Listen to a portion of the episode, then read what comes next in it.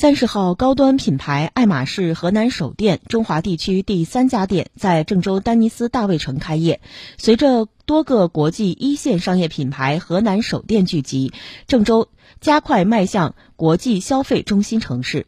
爱马仕河南店位于郑州金水区，该区目前是郑州经济体量最大、时尚消费能力最强、现代商业贸易最发达的核心地区。全区共有主体市场二十七万多家，占河南全省市场主体量的三十分之一。共有三千平方米以上的大型超市、商业综合体四十五个，占全市总量的百分之二十五。二零二一年社会消费品零售总额完成一千零三十三点三亿元，是全省唯一实现总量破千亿的县区。